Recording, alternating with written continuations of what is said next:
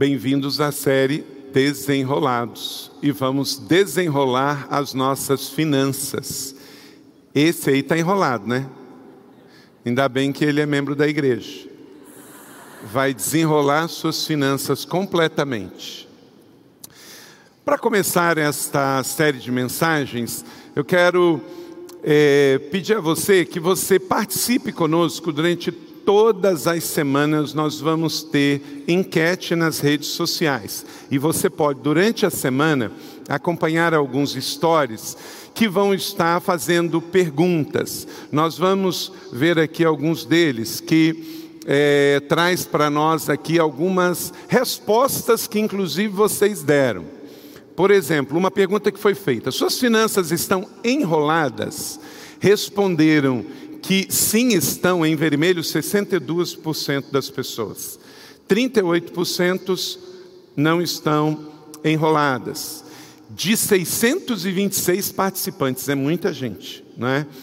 Que estão com as suas finanças enroladas. Outra pergunta: já estourou o limite do seu cartão de crédito?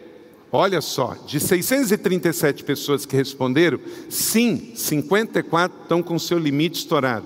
Isso aqui é altamente preocupante. Colocamos vermelho para que, se é o seu caso também, se atente. Nós estamos falando do juro mais caro do mercado e o juro mais caro do mundo é o juro do cartão de crédito. 46% não. Fez uso de crédito especial 62% não e 38% sim. 633 disseram que sim. Este juro também é muito alto, porque também o juro de cartão de crédito e de cheque especial são altíssimos. Você tem que cuidar dessa área. Já entrou no cheque especial? 72% não e 28% entraram. Olha que pergunta aqui, ó. Você sabia que temos um Ministério de Educação Financeira na igreja? 27% dizem que sabem, que bom. Mas 73% de 641 disseram que não sabem.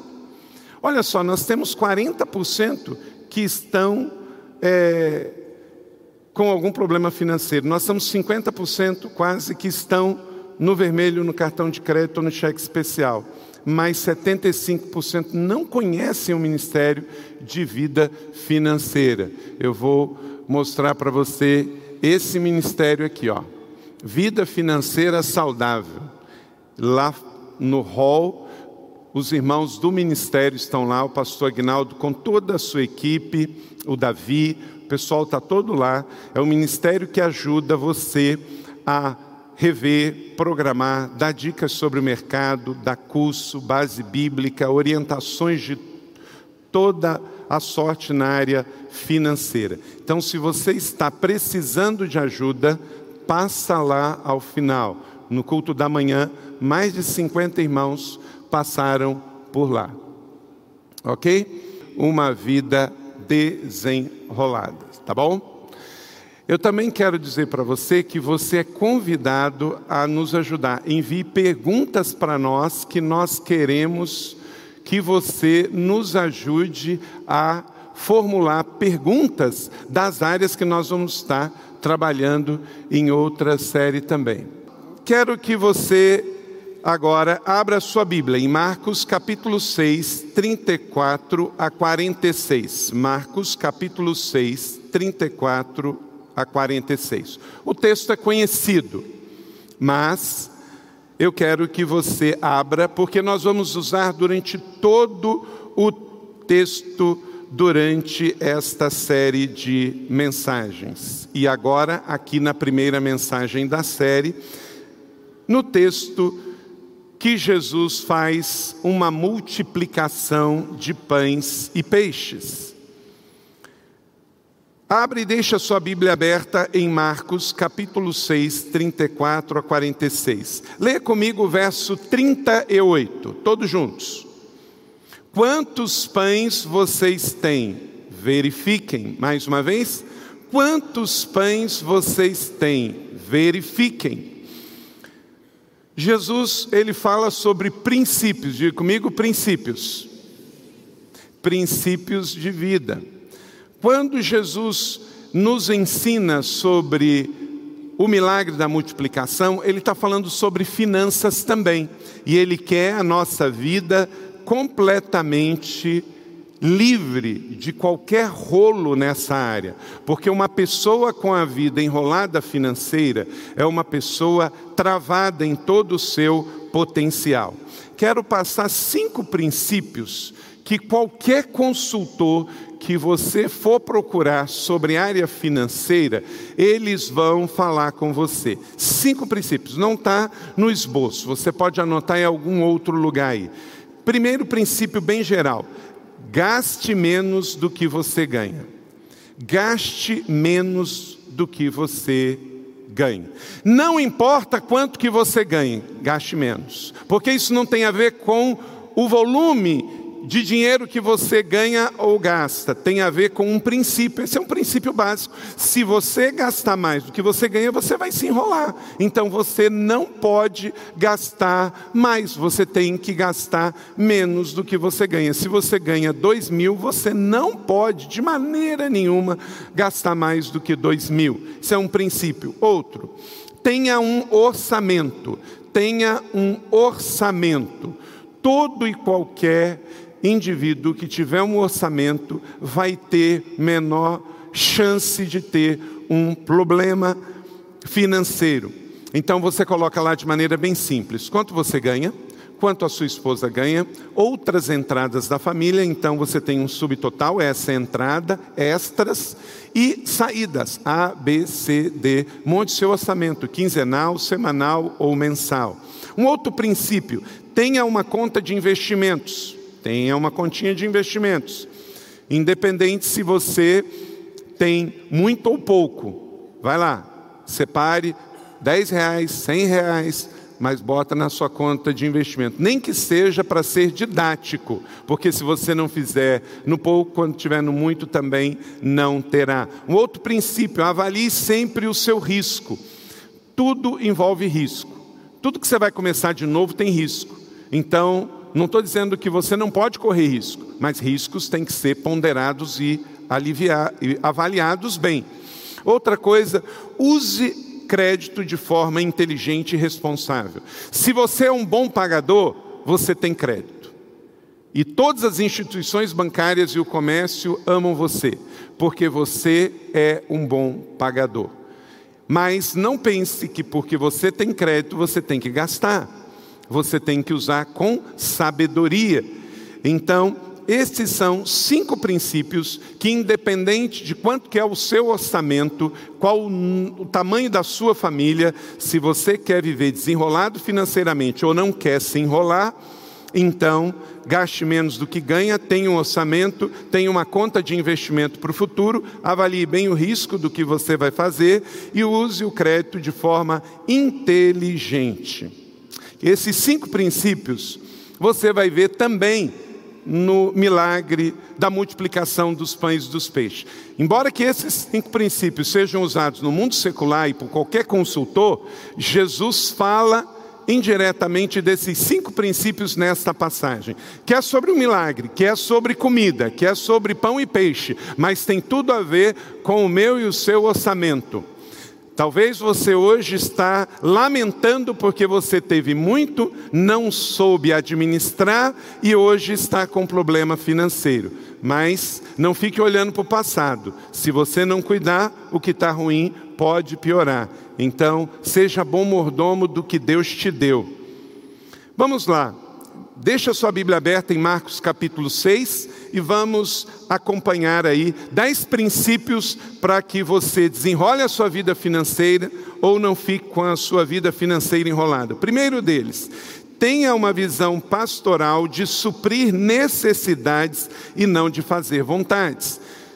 Jesus, então, no seu primeiro milagre da multiplicação dos pães e dos peixes, ele então olha uma multidão, ele tinha acabado de ministrar a essa multidão, já era tarde, e ele olha para aquelas pessoas e vê ali necessidades.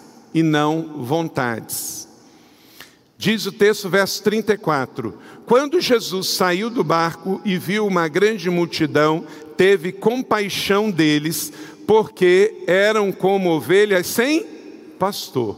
Jesus olhou para aqueles homens e mulheres e crianças que estavam ali na Galileia e Jesus sabe que tem necessidades, então tem que haver algum tipo de investimento. Não é questão de vontades.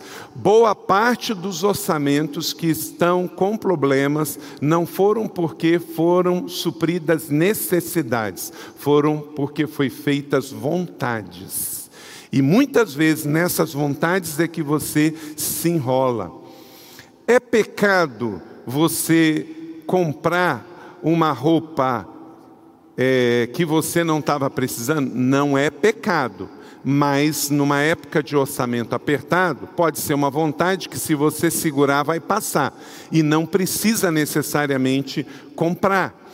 Então, Jesus, ele sabia que haviam necessidades. Então, ele chamou os discípulos e olhou para aquele povo com um olhar de suprir necessidades. Nós temos que suprir necessidades. Necessidades custam, então saiba que você vai ter que gerenciar bem o seu orçamento. Mas pense sempre na, no suprimento. Dois, sempre ensine, escreva aí, ensine princípios que educam e transformam. Então, começou a ensinar-lhes muitas coisas. Jesus começou a ensinar nós precisamos de princípios. Princípios nos ensinam e nos transformam. Jesus, ele olha para aquelas pessoas e ele começa a ensinar aquelas pessoas. Ensino transforma. Nós ah, temos muitas pessoas que estão com problema financeiro e gastaram dinheiro errado. Tem uma pesquisa, coloca ela aí na tela para mim. Ela tem que eu vi no G1 essa semana e eu printei e eu queria mostrar para vocês como é que as pessoas estão gastando o seu orçamento hoje. Ah, mais de 40% dos brasileiros adultos, 63 milhões de pessoas, têm pelo menos uma dívida que não podem pagar. Pode passar. Já é comprovado que, em termos de felicidade, a melhor forma de gastar o seu dinheiro é com experiências e não com coisas. Tem gente que pensa, ah, eu vou comprar uma coisa, um carro melhor, uma casa, para ver se eu me sinto melhor e fico mais feliz. Nada que você compra te faz mais feliz. Você tem que entender que felicidade é uma outra coisa, não se compra. Outra coisa com relação a dinheiro. É triste, mas é verdade. Duas em cada três famílias que herdam dinheiro não conseguem gerenciar os seus bens e acabam perdendo tudo. Lembra o ditado? Fácil vem, fácil vai. Porque muitas vezes quem herda não dá o valor. Pode passar? Uma das principais motivos pelos quais um casal se separa é brigar por causa de dinheiro e problemas financeiros. Isso é tão sério que Jaime Kemp escreveu um livro e disse assim: até que as finanças vos separem. Antigamente as pessoas casavam com comunhão universal de bens. Depois passaram a se casar com comunhão parcial de bens. E agora se casam com comunhão total total de separação de bens. Então, era totalmente inclusiva, depois mais ou menos, e agora totalmente separado. Isso já é porque já casa pensando que pode se separar. Então isso é muito perigoso. Dinheiro, gente, é um assunto espiritual. Dinheiro é um assunto espiritual. A Bíblia fala mais de dinheiro que sobre pecado. Então você tem que cuidar. Então todo o dinheiro que você recebe, ele tem que ser consagrado ao Senhor. Então a primeira coisa que você faz quando você recebe qualquer dinheiro, o que, que você faz? Você dizima, você abençoa, você primicia, você consagra na casa do Senhor. Porque dinheiro é uma potestade, está vivo. Se você não consagrar ao Senhor, ele vai virar uma potestade que pode matar, mandar em você. E aí, estatísticas dessas acontecem. Pessoas pensam que dinheiro traz felicidade e não traz. Pessoas pensam que dinheiro faz casamento e não faz. Pessoas pensam que dinheiro não é um assunto sério, larga de qualquer jeito, daqui a pouco você está brigando por causa de dinheiro e tem gente se separando por causa de dinheiro. Coloca lá, mas. Dinheiro gerado pelos 100 pessoas mais ricas do mundo em 2012 seria suficiente para acabar com a pobreza no planeta quatro vezes.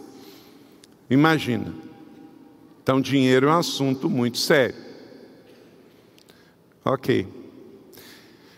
Aqui um gráfico interessante. Eu tirei isso essa semana de um portal de notícias. Como que as pessoas estão gastando o seu dinheiro? 36% com moradia. 18% com transporte, 17% com alimentação, 8% com saúde e quase 5% com educação.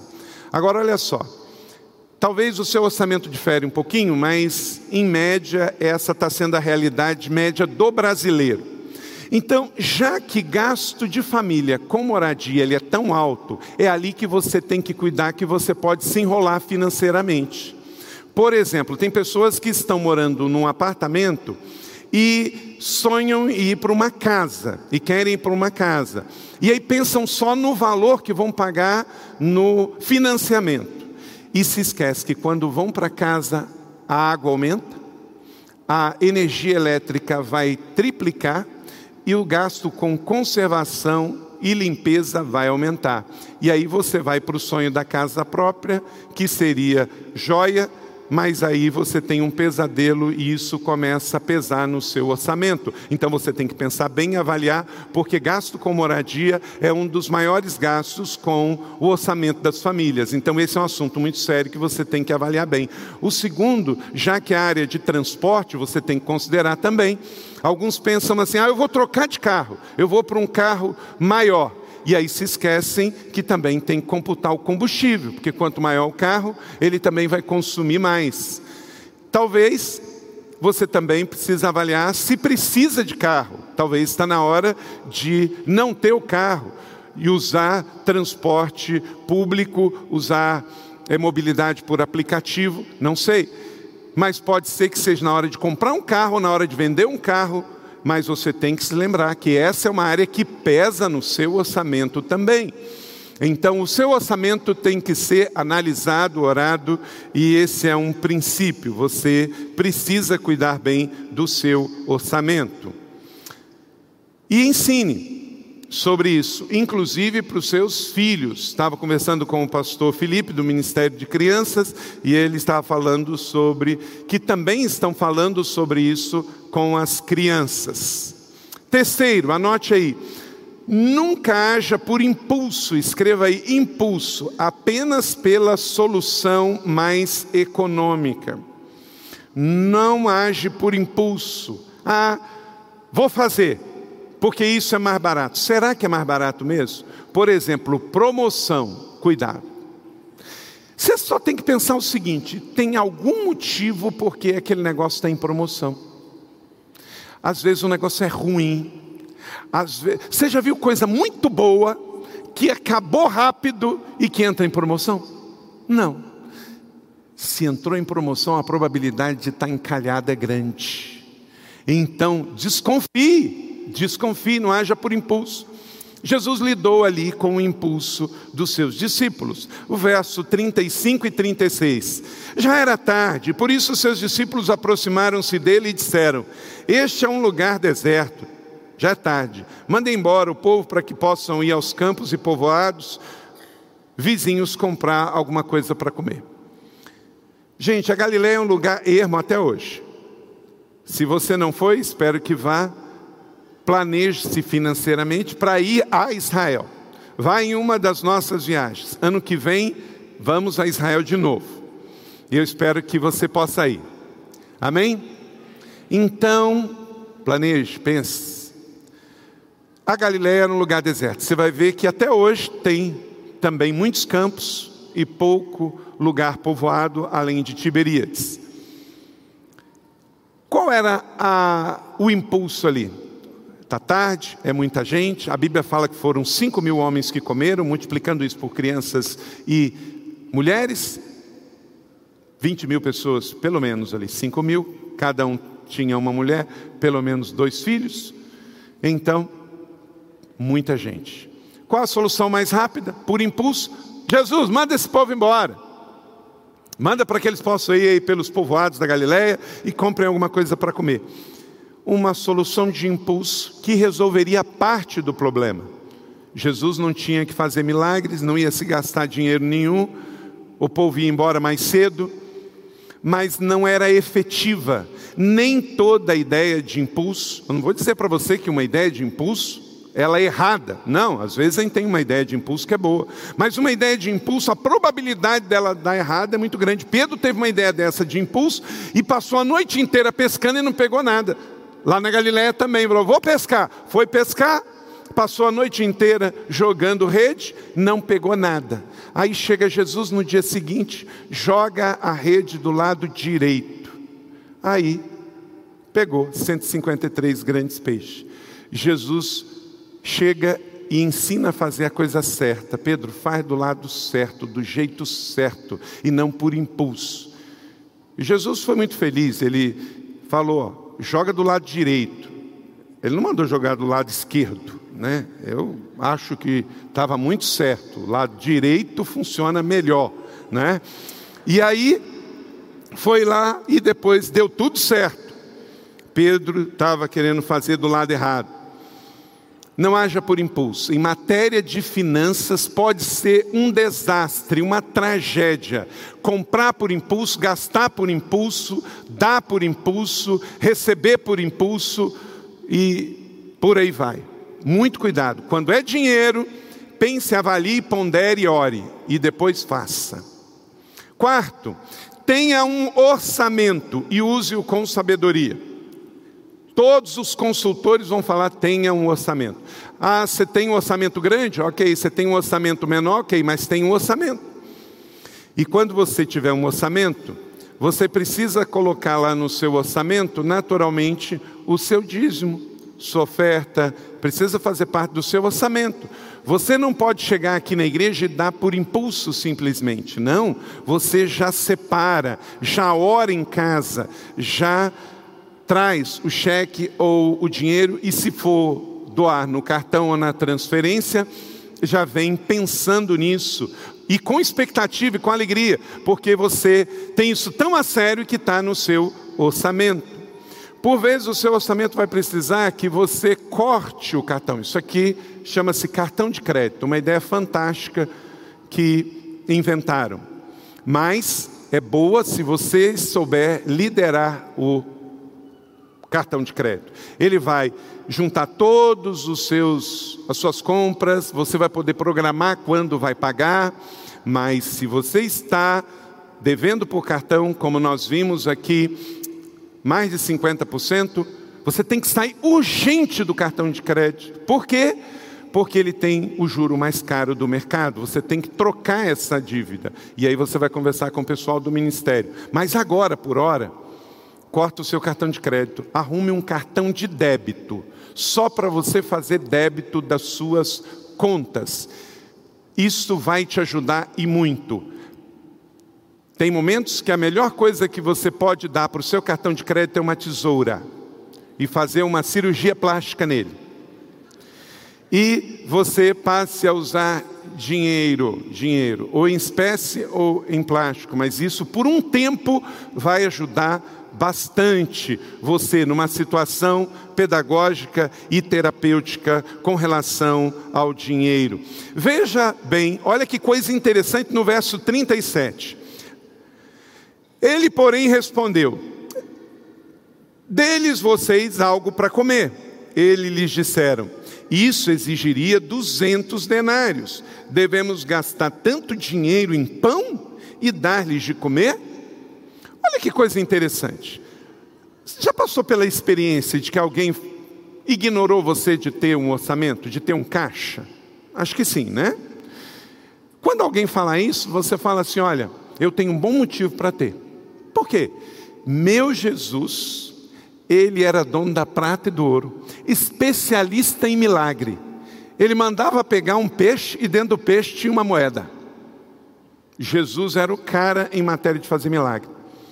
Pensa bem, Jesus tem um orçamento, gente, Jesus tem um caixa. Ele fazia os milagres. Ele fazia, mas ele tinha 12 discípulos que só Jesus na causa. Então ele tinha o orçamento por causa deles. Tanto é que na hora que Jesus vai falar, olha, não mande eles embora. Vocês vão dar de comer? Gente, Judas deve ter infartado naquele momento.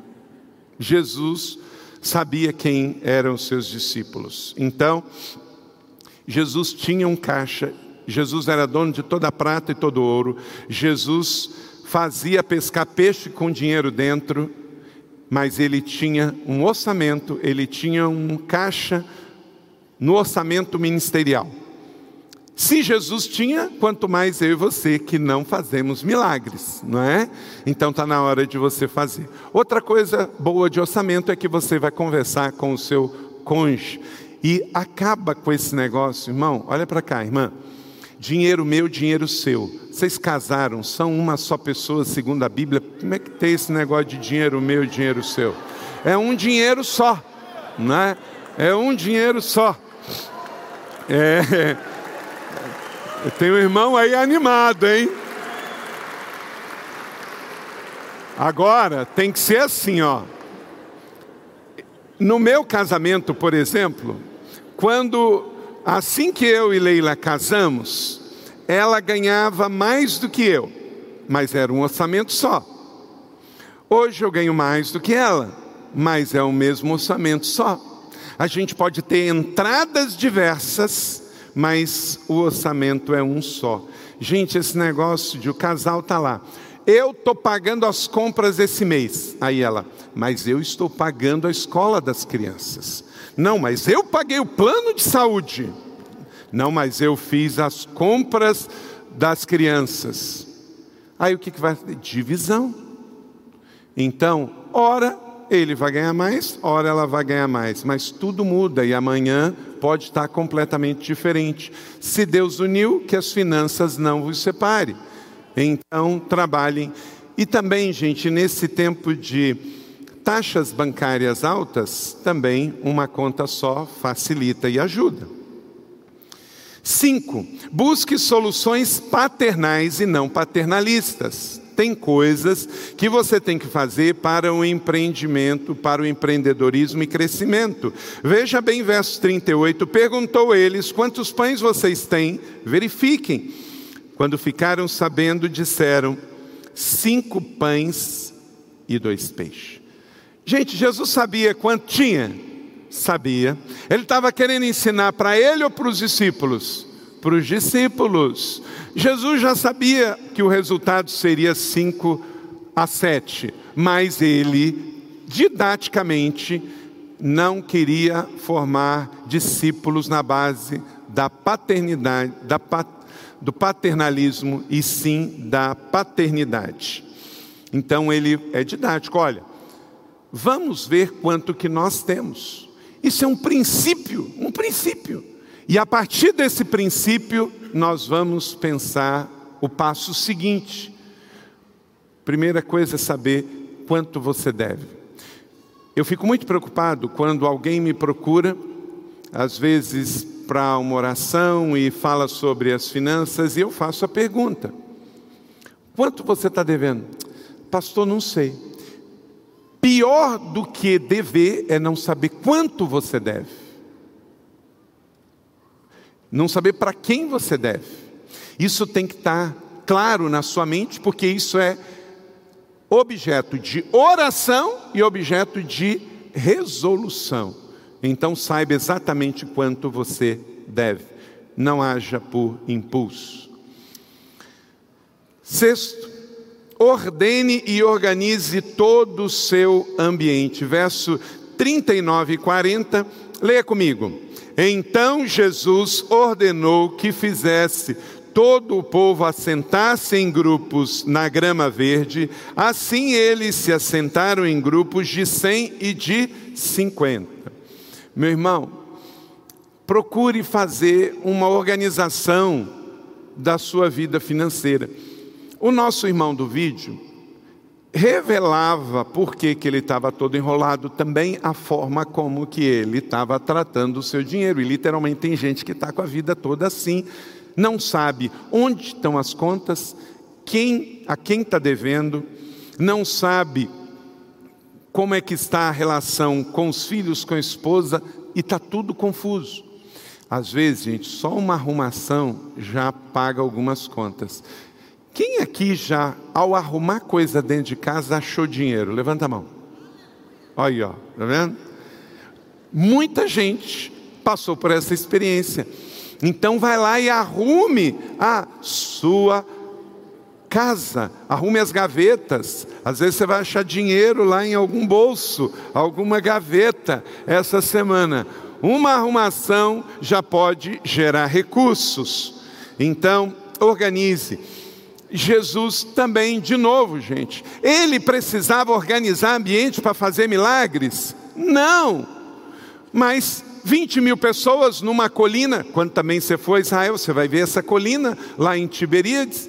E 20 mil pessoas ali naquele lugar. A primeira coisa que ele fala, gente, vamos sentar? Senta todo mundo, senta, senta. Segundo, vamos separar em grupo de 50, de 100. Porque, gente, povo é povo. Imagine, mesmo Jesus fazendo milagre lá, se não houvesse uma ordenação do jeito que o povo estava com fome, gente, ia sair gente pulando em cima de pessoas, passando em cima de criança, homens atravessando em cima das mulheres. Jesus tinha tudo para dar para todo mundo, mas ele queria primeiro organização. Porque que adiantava ter um milagre ali se fosse sair gente quebrada? Aí, ao invés de servir comida, ele ia ter que procurar hospital. E ele tem que fazer outro milagre. Agora vou ter que consertar cabeças, braços e pernas. Então, porque o ser humano é assim. É, eu não sei quantos lembram lá no Katrina, quando aconteceu aquele furacão lá no sul dos Estados Unidos, em Nova Orleans.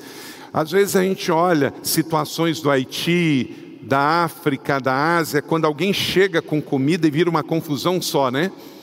Aí fala assim: ah, não, mas isso é coisa de africano.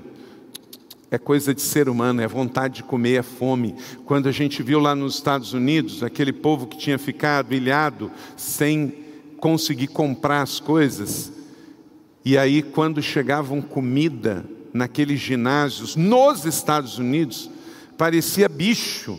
Quem lembra dessa situação? Né? Por quê? Porque não tem esse negócio de americano, não tem africano. Se o camarada está com fome, ele perde noção. Jesus não queria que acontecesse isso. Jesus, ele queria que acontecesse tudo no ambiente de organização, de ordem, porque ele sabe como são as pessoas. Então, não confie em você mesmo, organize a sua vida. Sete, viva satisfeito e celebre com gratidão o que você recebeu. Verso 41: Tomando os cinco pães e dois peixes e olhando para o céu, deu graças e partiu o pão. Só aí ele fez o milagre. Jesus queria que o milagre acontecesse precedido de oração e fosse para a mão dos discípulos. Então temos aqui um princípio. Se você quer estar desenrolado da sua vida financeira, você tem que estar bem, você tem que estar em paz, você tem que estar satisfeito. Com muito ou pouco, você tem que estar pleno, tem que estar satisfeito. Provérbios capítulo 22, 9 diz: Quem é generoso será abençoado, o generoso prosperará, quem dá alívio aos outros, alívio receberá. Provérbios capítulo 11, verso 25. Então, a avareza não pertence aos satisfeitos, o avarento ele é insatisfeito. Guarde isso no seu coração. Jesus ele podia também fazer esse milagre de outro jeito, mas ele escolhe fazer de um jeito que mostre que as pessoas estavam recebendo algo porque primeiro foi consagrado ao céu. Então eles levam aos céus, agradece, agradece só pelo que está vendo, pelo que tem ali. Você tem que agradecer pelo que você tem na sua mão, seja grato. Cinco pães, dois peixes, vinte mil pessoas para comer, mas obrigado, Senhor. Eu lembro que eu era muito criança, lá em Corgo do Ouro, no interior de Macaé, e eu perguntava à minha mãe, eu lembro assim, bem tranquilo de perguntar, mãe, por que, que a gente tem que agradecer a Deus antes de comer? O certo não seria a gente comer, tá bem satisfeito, cheio. Aí a gente agradece, obrigado, Senhor, porque eu comi. Eu lembro da minha mãe citando essa passagem, ela dizendo que a gente dá graça antes de comer, porque pela fé, antes de comer, você tem a consciência que já recebeu do Senhor. Então, quando você está num restaurante público, quando você está numa praça de alimentação cheia e você e sua família dão as mãos e agradecem, isso já é um testemunho. Você está dizendo, obrigado, Senhor, porque o Senhor me deu. E aí, depois disso, eu como do pão que o Senhor me traz. Então, isso aconteceu ali. A gratidão pelo que tinha, não é pelo milagre que ia acontecer. Obrigado. Gente, eu fico imaginando gente olhando para a cena. Ei, endoidou. Esse aí viajou de vez. Como que ele vai dar graças por cinco pães e dois peixes para alimentar todo mundo? Porque nós somos esse povo, o povo desenrolado, um povo que tem a convicção de que Deus já deu primeiro. Então, viva satisfeito. Oito, confie que a prosperidade está nas mãos dos doadores. Verso 41b, 42. Em seguida, entregou aos discípulos para que o servissem ao povo e também dividiu os dois peixes entre todos eles, e todos comeram e ficaram satisfeitos. Jesus não falou assim, gente, abracadabra e apareceu um monte de pão e um monte de peixe. Não, foi algo que eles tinham um pouquinho de peixe na mão, um pouquinho de pão, e eles davam aquilo às pessoas que estavam sentadas e em grupo. Só que o que acontece? Eu pegava entregava, pegava entregava, pegava entregava, e não acabava. Foi dando para todo mundo. Não ficou aquele monte de pão mostrando que tinha muito. Não, ele foi multiplicando na mão dos que deram graças a Deus. Quem já passou pela experiência aqui, em especial as mães? Tinha lá uma comida, e aí tinha muito arroz, arroz sempre tem muito, né? muito feijão, farinha então, Paulo, um monte de farinha, né? um monte de abobrinha, mas aí a, carne, lá no interior do estado do Rio, chamava mistura, né? A tal da mistura não era muita. E a mãe tinha que fazer ali um, um malabares. Mas daquele jeito que só Deus usa as mães, ela fazia de um jeito que toda a família comia a carne. Claro que se ela não fizesse isso, os meninos avançavam primeiro, né? E as meninas que chegassem atrás, já Elvis. Quantas pessoas aqui viram as suas mães fazendo esse milagre da multiplicação da mistura? Olha aí, coisa linda, não é? Então, é assim, Deus faz, Deus vai multiplicando na sua mão. Querido, você nunca vai empobrecer, nunca vai viver uma vida de miséria porque você foi generoso. Isso pode acontecer porque você foi displicente, porque você confiou em pessoas erradas, porque você fez negócios errados, porque você administrou mal, porque você foi ganancioso, mas nunca porque você foi generoso. Um provérbio popular antigo diz: O que guardei, perdi, o que eu gastei, eu tive, o que eu doei, eu tenho. Vamos dizer isso juntos? O que eu guardei, perdi, o que gastei, eu tive, o que eu doei, eu tenho. Os israelitas deram com generosidade o melhor trigo, o melhor vinho, o melhor óleo, o melhor mel, e todos os campos produziram. E eles fizeram o que? Trouxeram o dízimo de tudo era uma grande quantidade. Tem gente que fala assim: ah, mas dízimo é coisa da lei. Esse texto aqui fala antes da lei. Esse texto fala de Abraão antes da lei. Doar é um princípio de quem se parece com Deus. Nove, seja sábio e não desperdice nos dias da abundância. Verso 43, 44. Os discípulos recolheram doze cestos cheios de pedaços de pães e de peixe. Os que comeram foram cinco mil homens. Então, guarde no dia da abundância para quando vier os dias mais difíceis. O Brasil é um dos países que mais desperdiça alimentos do mundo. Esses dias eu cheguei lá do Nordeste, eu fui pregar e encontrei um amigo meu, pastor Joaquim, e ele me deu um abacaxi. Eu não sei se você já ouviu falar no abacaxi de São Luís do Maranhão, chamado abacaxi tirauçu. Gente, isso não existe, você não está entendendo. Esquece tudo que você comeu de abacaxi na vida. A cor é igual de gema de ovo caipira, amarelinha, de ouro desse tamanho, abacaxi sul. E aí eu trouxe três, cheiroso, que maravilha. E quando eu descasquei o abacaxi, as cascas, poderia ter jogado fora, poderia ter colocado na horta, mas a Leila me lembrou uma coisa que é maravilhosa. Você faz um chá da casca de abacaxi tremendo, que é melhor do que o abacaxi. E é uma casca, podia jogar fora. Então, verifique na comida o que você pode e deve aproveitar de alguma maneira. E, em especial, com o seu recurso. Não estamos falando de avareza, estamos falando de sabedoria. Não desperdice. Dez e último, prossiga trabalhando e orando, porque a vida segue. Verso 45, 46, logo em seguida, Jesus insistiu com os discípulos para que entrassem no barco e fosse adiante dele para Betsaida, enquanto ele despedia a multidão. Tendo-os despedidos, subiu a um monte para orar. Diga comigo, trabalhando e orando. Meu irmão, a vida está em movimento, novos desafios virão. Se você não está enrolado, cuidado, porque você pode se enrolar. Se você está desenrolado, graças a Deus, mas não baixa a guarda. A vida segue, desafios vão vir.